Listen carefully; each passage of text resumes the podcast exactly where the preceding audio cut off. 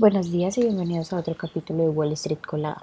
Hoy lunes 28 de agosto los futuros del Dow Jones subieron un 0.22%, los futuros del S&P 500 subieron un 0.15% y los futuros del Nasdaq subieron un 0.4%, mientras que los futuros del petróleo bajaron un 0.15% y los futuros del Bitcoin bajaron un 0.65%.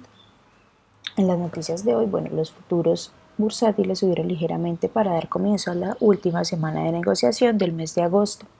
Las acciones vienen de cerrar una sesión alcista ya que los principales índices subieron el viernes tras el discurso del presidente de la Reserva Federal, Jerome Powell, en Jackson Hole, Wyoming.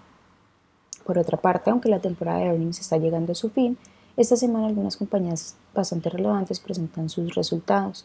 Algunas de las más destacadas son Salesforce, que cotiza con el ticker CRM, Bradcom que cotiza con el ticker AVGO, Best Buy que cotiza con el ticker BBY y también Lumen que cotiza con el ticker LULU. En otras noticias, la Secretaría de Comercio de Estados Unidos, Gina Raimondo, se ha convertido en la tercera secretaria del gabinete que visita China este año tras aterrizar en el país en un viaje que espera conseguir que ambas partes vuelvan a dialogar. El endurecimiento de las restricciones sobre la tecnología y semiconductores avanzados ha pesado en las tensiones entre ambos países, pero Pekín también ha estado luchando contra la desaceleración económica y además contra las preocupaciones sobre el sector inmobiliario. Las acciones de Xpeng, que con el ticker XPEV, subieron un 5% en el primer que tras anunciar que compraría un negocio de coches de vehículos inteligentes de Didi en una operación valorada en 744 millones de dólares. Las acciones de CrowdStrike, que cotiza con ticker CRWD, bajaron un 2.6% en el pre-market después de que Morgan Stanley rebajara su calificación, citando que su próximo reporte la compañía podría mostrar una ralentización del crecimiento de los ingresos.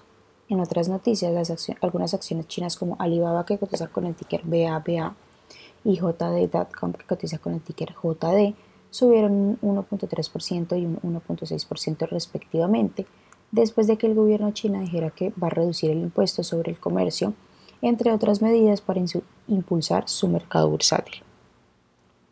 Las acciones que tenemos hoy con predicción bullish son LQR House, que cotiza con el ticker LQR y ha subido más de un 37%.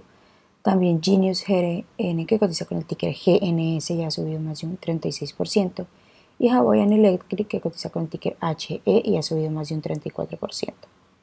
Mientras que las acciones que tenemos con predicción bearish son Mayemo que cotiza con el ticker MYO y ha bajado más de un 16%, Bio que cotiza con el ticker GRI y ha bajado más de un 15%, y Renovaro Biosense que cotiza con el ticker RENB y ha bajado más de un 14%.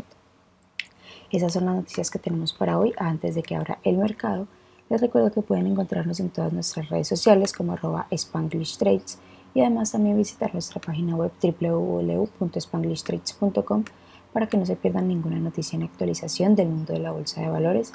Por supuesto, aquí siempre estamos compartiendo en español. Muchas gracias por acompañarnos y por escucharnos. Los esperamos de nuevo mañana en otro capítulo de Wall Street.